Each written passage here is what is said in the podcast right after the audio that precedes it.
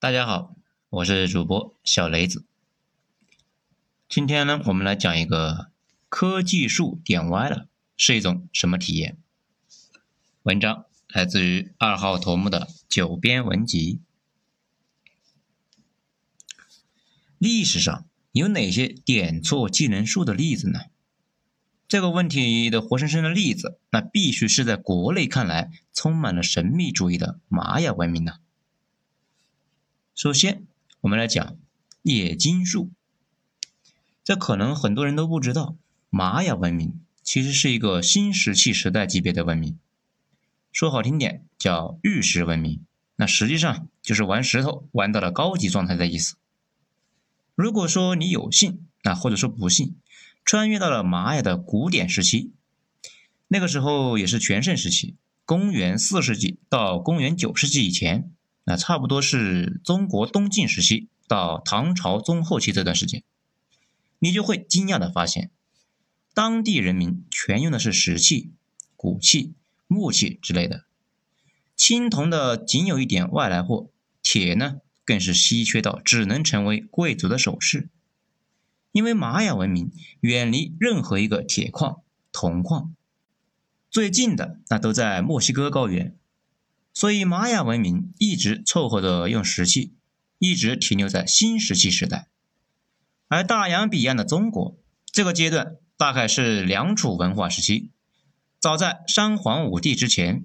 那所以说，你会发现当地农民的生产那是很艰辛的，要松土那没有犁，要耕田那没有锄头，这要什么没什么。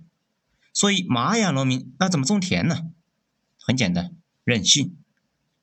既然工具技能不够啊，那就努力的用手刨，那也不现实，所以干脆就刀耕火种吧。所以尽管是种植文明，但是以种植为生的玛雅人种田的方式，那可谓是简单粗暴，和主攻游牧的日耳曼人那是一个奏型。烧出一片地，那种子随便一撒，齐活。玉米们，那你们看着随便长长就行。但是玛雅偏偏又是世所罕见的热带文明，热带雨林嘛，万物疯长，养分充分的利用，所以土地贫瘠，一块地那不休耕个三五年，那绝对是种不出像样的粮食出来。刀耕火种那是看天吃饭，而且呢容易造成水土流失，农业的生产能力那是可想而知啊。那咱们再来说畜牧业和农业。玛雅文明和其他的文明的差异，最明显的就是没有大型的牲口。像大家耳熟能详的十二生肖，中国只缺了龙，但玛雅除了狗和鸡，那基本都指望不上，连猫都没有。有人会说，哎，那不是还有草泥马吗？哎，那玩意呢，据说也挺好吃的呀。拜托，醒醒醒醒啊！那是印加的地盘好吗？玛雅和印加的关系呢？就跟中国和印度的关系那是一样的，基本没联系，因为没有各种人类的好朋友，玛雅人那一直过得是很孤独，这呢就导致了他们自己什么都得自己来，那自己抬轿子，自己翻地，自己奔跑，本来工具那已经不发达了，再在助力的方面那没有很好的辅助，就导致玛雅人的农业啊一直很不景气，当然呢。玛雅的农业其实有很多可圈可点的地方，不能武断的说属于科技树点偏了，但主要的配套系统不完善，导致了农业产量的惨淡。如果你看玛雅人的菜谱，那绝对是今天的标准健康食谱，玉米为主食，各种热带水果和蔬菜，那比如鳄梨、南瓜、辣椒、西红柿等等，偶尔呢还有一点鱼肉、鸡肉，甚至是蜥蜴肉。条件好点的，还有用蜜蜂调味的甜玉米酒，高纤维、低热量、低脂肪，碳水那也够，就是蛋白少了一点。但是这对于玛雅人而言，并不是那么的美好，因为在玛雅，虽然副食种类丰富，但主食基本上只有玉米，那可能也有木薯啊。所以玛雅人主要就是种玉米棒和玉米饼来做各种菜吃。然而，玛雅人的玉米饼和今天大家食堂里面吃的那个玉米饼呢，几乎是两个概念。少油无糖那还不说，口感那真是以粗糙难以下咽。因为没有处理风力的帮助，玉米要磨成面，只能够靠手磨，效率低啊，就算了啊。其杂质呢，更是种类丰富。如果不是反复的筛、磨、碾，那做出来的粗玉米面和今天的精玉米面，那差别是非常的明显。但加工过程人力成本呢是如此之高，因此往往最后如果想吃口不那么割喉咙的玉米面，那价格往往是跟同质量的肉类价格那差不多。如上所言，玛雅人的肉类来源呢单一又稀少。特别是在玛雅全盛时期，人口超过一千四百万，土地大量的开垦，雨林并不丰富，热带天气啊炎热又不容易保存，靠渔猎补充的肉类量那可想而知啊。那么自然肉价那就是 very 的 high 呀，所以穷逼呢只能啃棒子，富人才能够吃到多次加工的玉米饼。当然了，这种情况也不是玛雅人独有。在古代，农业产量低、加工成本高的普遍现象。以水稻为食的日本人，也只有武士阶级以上的人才能够吃得到加工过的精米，普通人呢，只能够吃碾过一两次的糙米。以至于日本农民将加工过的精米称为“银舍利子”，只有在逢年过节或者是有贵客来访的时候，才能够舍得拿出来一点吃。两者的口感差别的有多大呢？啊，这么说吧，举一个我们的邻居的例子。近代，日本在建立了成体系的后勤补给制度之后，所有部队一律配发精米，那不再吃糙米。从此之后，日军几乎从来没有像当今的美国这样愁招不到兵了。尽管日军当时的新兵训练以严苛到近乎灭绝人性而出名，但仍旧挡不住农村的青年踊跃报名呢。对于这些新兵而言，吃大米饭几乎成了唯一的乐趣，以至于当日军后勤部门发现日军因为只是精米导致脚气病，想要换为糙米的时候，全军的日军上下居然前所未有的高度一致，群起而抗议，差点呢就酿成了兵变。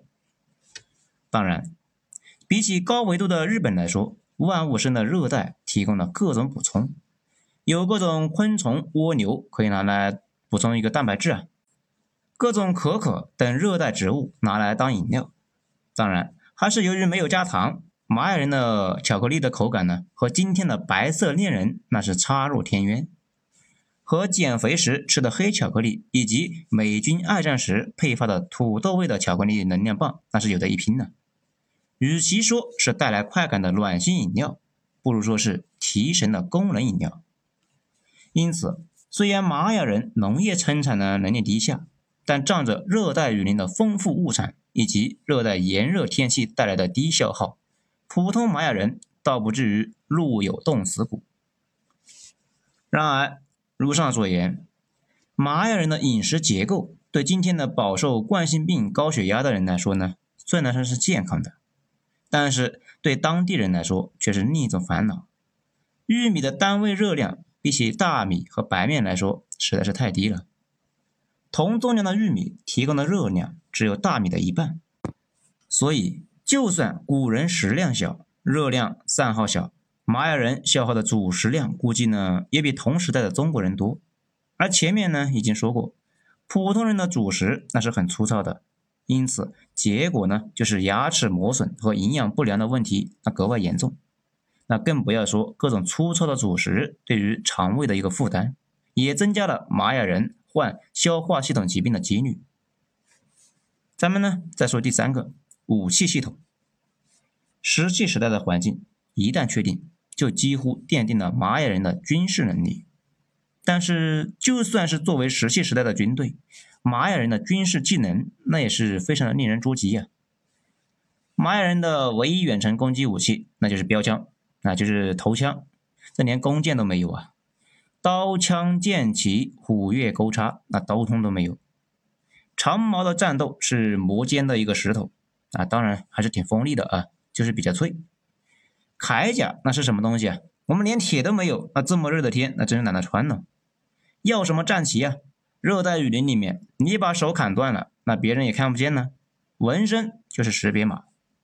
除了在匕首这个小武器上点了点技能点之外，其他大型战斗的武器科技点基本都没点。在防御科技面前，玛雅连最基本的城墙科技都没有。尽管他们有与埃及媲美的石头金字塔，但是却和帝国时代里面的哥特民族一样，那没有石头城墙。这可能和当地茂密的丛林所起到的屏障作用是有关系的。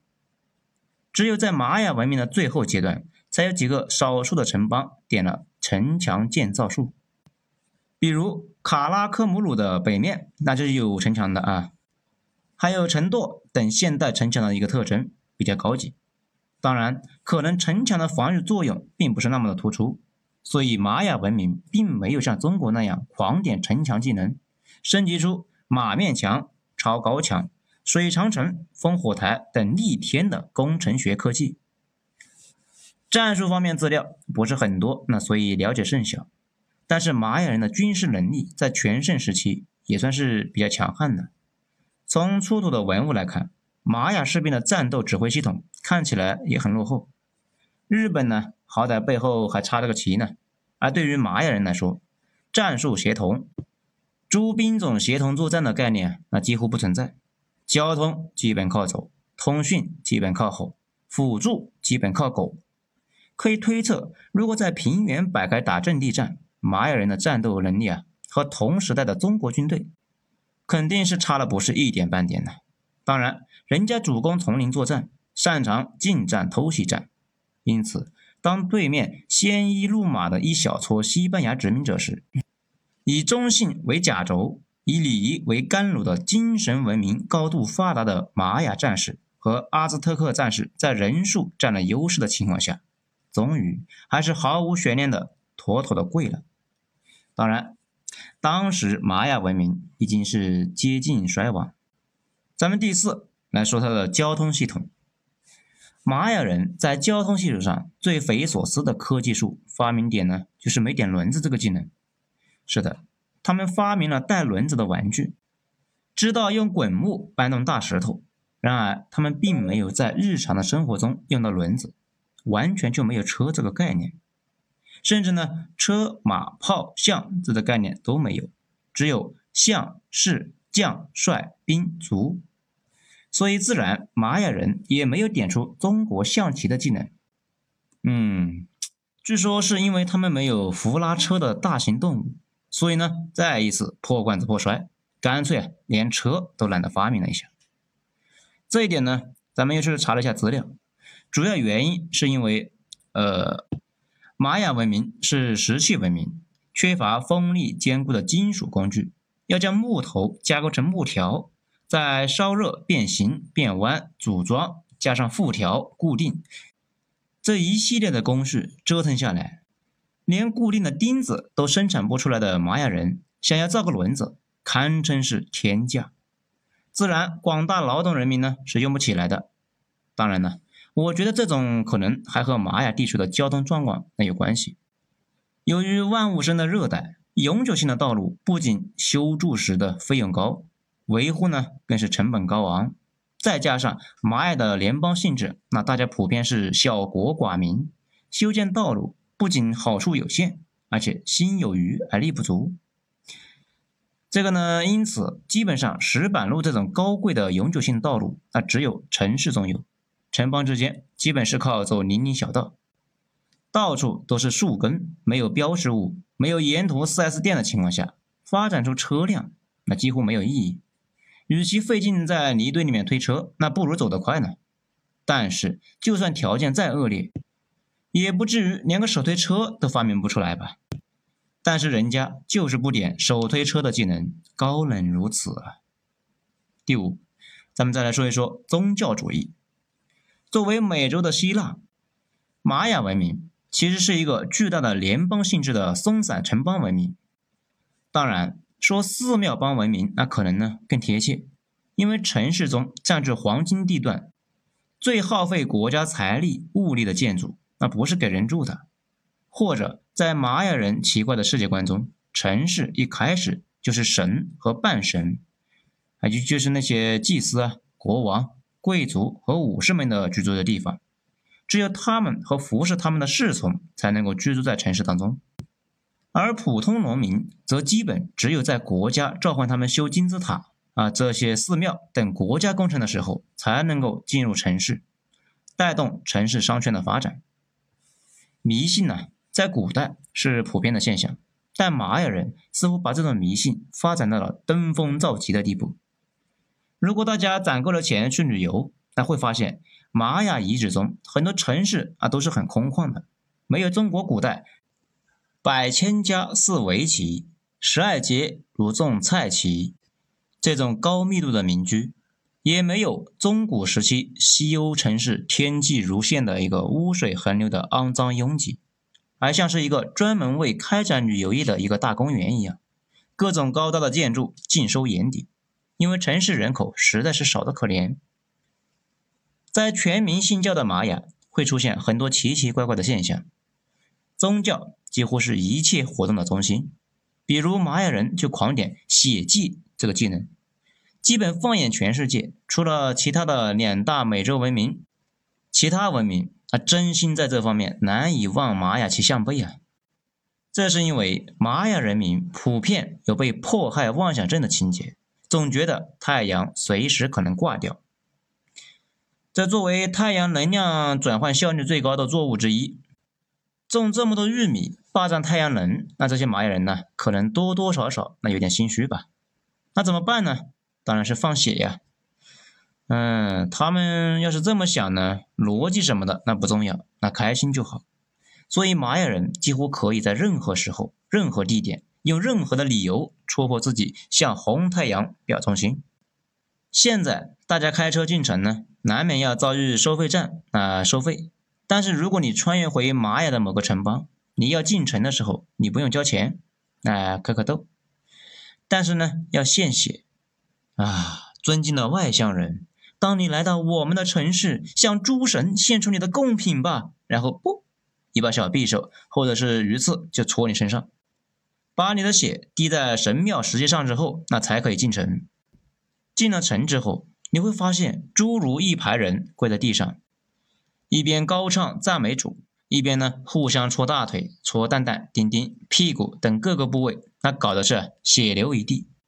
比如，那会有人嚼着各种带棱角、带刺的东西，那把血染在各种东西上，然后虔诚的献给神明。那这么一说啊，玛雅人的 S.M 技能那也是很突出的。当然了，啊，这个貌似不属于科技树。所以呢，虽然玛雅人那还是比较爱好和平的嘛，但就算今天你去玛雅看看他们的遗址，除了绿草如茵、圣洁高大的寺庙之外，你也会发现神像上有各种厚厚的一层血渍，状如魔窟，那煞是恐怖啊！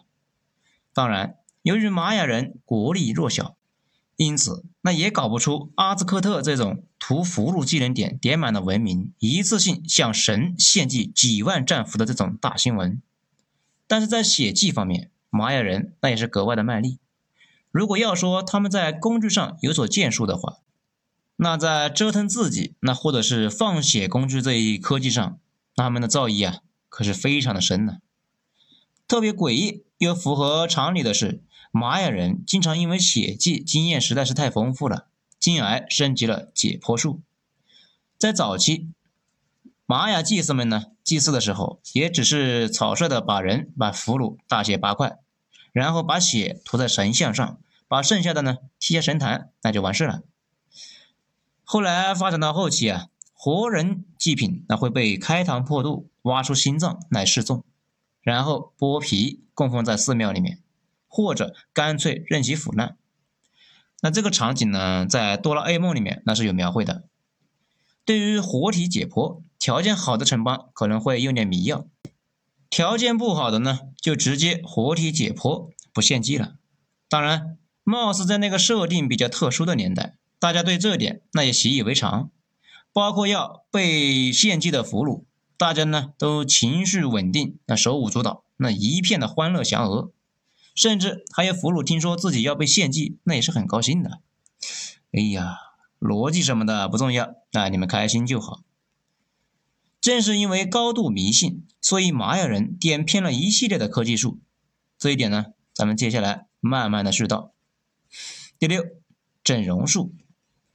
经常有人说啊，玛雅人是外星人的后裔，这个当然跟玛雅奇特的科技树结构和玛雅文明的迥异的画风那是有关系的，但是也与玛雅人的审美观有关系。每个时代都有自己的审美观，唐朝以胖为美，极端穆斯林以看不见为美，当代以蛇精脸为美。但玛雅的画风呢，那就比较鬼畜了。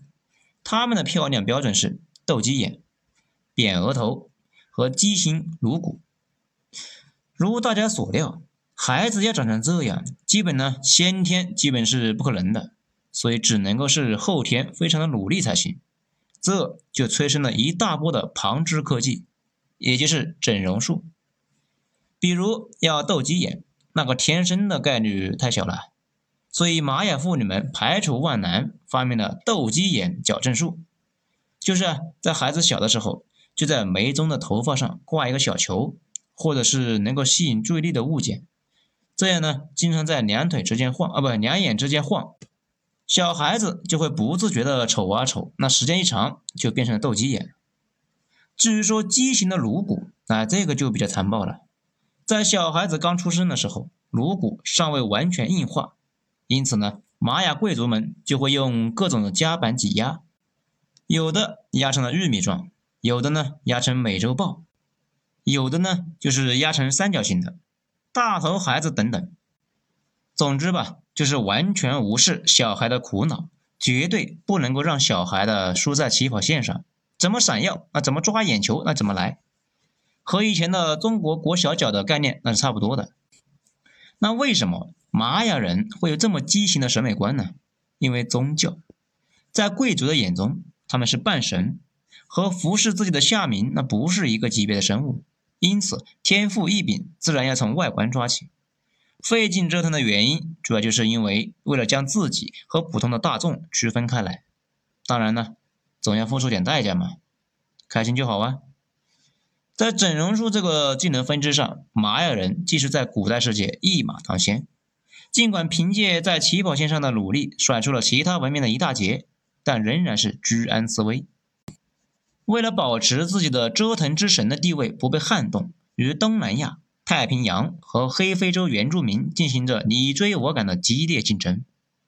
比如，玛雅人就领先了欧洲数百年，点亮了磨牙术和镶牙术，将牙齿啊搓成锯状齿的，丝毫不顾及牙神经的感受，或者呢？干脆直接在牙齿里面镶嵌各种玉石，那玉石文明嘛，甚至还早早的垄断了整容行业的宇宙第一大国上千年发明出的垫鼻术，那就是在鼻子里面垫各种东西。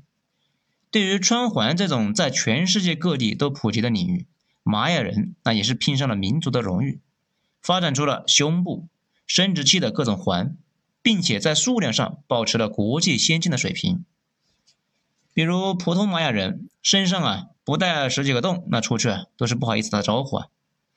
玛雅贵族在这方面那就更是国民表率。除此之外，为了使自己的外表更加具有迷惑性，玛雅人还将刺青纹身这个技能点到了最高级，几乎玛雅人民全身纹身，花臂花背那都是大陆货。玛雅贵族们将各种新潮的复杂花纹从额头一直纹到脚背，甚至丧心病狂，连舌头都不放过。对于脸呢，那更是任性到怎么复杂怎么来。而且这些刺青很多，那都是永久性的。所以啊，如果你在丛林中发现呢有一块快速移动的调色板，那估计可能就是个玛雅贵族。那有人就会问呢，这样大动干戈，热热带那么热。不会发炎脓肿吗？啊，答案是当然会啦。在当时不知道消毒是何物的情况下，玛雅人民不畏艰难，不惧死亡，毅然决然的折腾到底。这其中感染致残的是很正常的，皮肤表面大面积的溃烂那是常态，甚至稍微不注意那就可能出命。但是玛雅人民依旧是乐此不疲，哪怕是风险极高，也把自己整的是美美的呀。不过话说回来，就算整容失败，估计呢也没人察觉到，说不定呢还以为是新出的一个新款。哎，人生如梦。第七，咱们来说一说毒品。物产丰富的美洲为当今世界贡献了无数的高价值的原生作物，像玉米、土豆、红薯这种高产作物，也包括的花生、番茄、辣椒、可可这种经济作物。当然呢，也有烟草、骨科这种提神醒脑的经济嗯 作物。美洲的毒品历史几乎和美洲的文明历史一样悠久。即使到今天，美洲的毒品那个问题啊，依旧是领先世界。早有几乎把持国家政权的南美麦德林毒枭集团，竟有创纪录靠伏击全面联邦特警的墨西哥湾啊墨西哥海湾贩毒集团，再加上最近闹得沸沸扬扬的美国大麻合法化，毒品在美洲啊，不说群众基础良好，至少大家对这玩意并不陌生。既然烟草是玛雅人的本土特产，那自然人生如梦的玛雅人不会放过这种片刻的欢愉。刚开始呢，玛雅人是将烟草和其他叫不出名字的各种药草混在一起嚼着吃，提前现代文明几个世纪点了嚼烟科技。从此之后，玛雅人再也没有回过头，很快就水到渠成解锁了雪茄、鼻烟和烟斗等科技。最终踏上了致幻剂的不归之路。和主攻各种散菇的北亚萨满和沉醉在曼陀罗中不能自拔的南亚巫师不同，玛雅人走迷幻路线，主要靠的是蟾蜍身上的毒脓液，或者呢直接将鼻烟粉末融入了配置的液体中。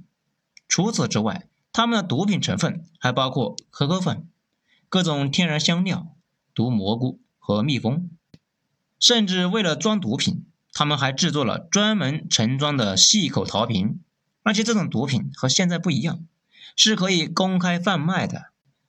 当然，这么复杂的合成品质的一个工艺品，原料难得，自然呢价格不菲。连玉米饼都吃不起的普通人，那看着也就好了。果断经济戒断才是最有效的一个禁毒措施啊！当然了。就像玛雅人不知道自己被后来人叫做玛雅人，他们觉得玉米养活了自己，所以呢非常自豪的称自己为玉米人，那是一样的。在玛雅时代，这东西不叫毒品，而叫做灌肠液。当然，这不是为了暗度陈仓取个好名字躲避市场的监管，而是它的使用方式实在是，哎，让现代人哪怕是全身扎眼的瘾君子也难以接受。这种毒品。用肛门来吸收，肛门呢，在灌肠的时候，玛雅人需要小心的把肛门戳破，然后通过将毒品倒入直肠来反向吸收。这种方式的特点是起效神速，当然难度和姿势嘛，哎，大家脑补一下啊。估计这种不走寻常路的变态路线，那大家也就习惯了吧。和现代人飞叶子图个乐不同。玛雅人在吸毒的方面具有很多的宗教使命感，毒品是祭祀和国王的重要工具，主要作用是同神明和仙人交流。玛雅人在血祭方面，这个技术水平突出，国王和贵族的表率作用那是功不可没呀。这一点在祭祀这种大事上，那自然是不例外。当需要国王和上天通感指引前进的道路的时候。国王或者祭司就会拿着技能点点满的小刀，来猛戳自己放血，而且刀刀都是叮叮当当这种经过动脉的地方，豪气的简直就是像在放别人的血一样。这种行为有两个目的，这是要表达自己敬神效古的思想感情，以及迅速失血以便出现幻觉。那这个时候啊，再加点毒品，效果就更好了。当然。这种醉生梦死是否真的能够得到来自上天的指示呢？我们就不得而知了。好了，今天咱们就讲到这里，精彩下次接着继续。我是主播小雷子，谢谢大家的收听。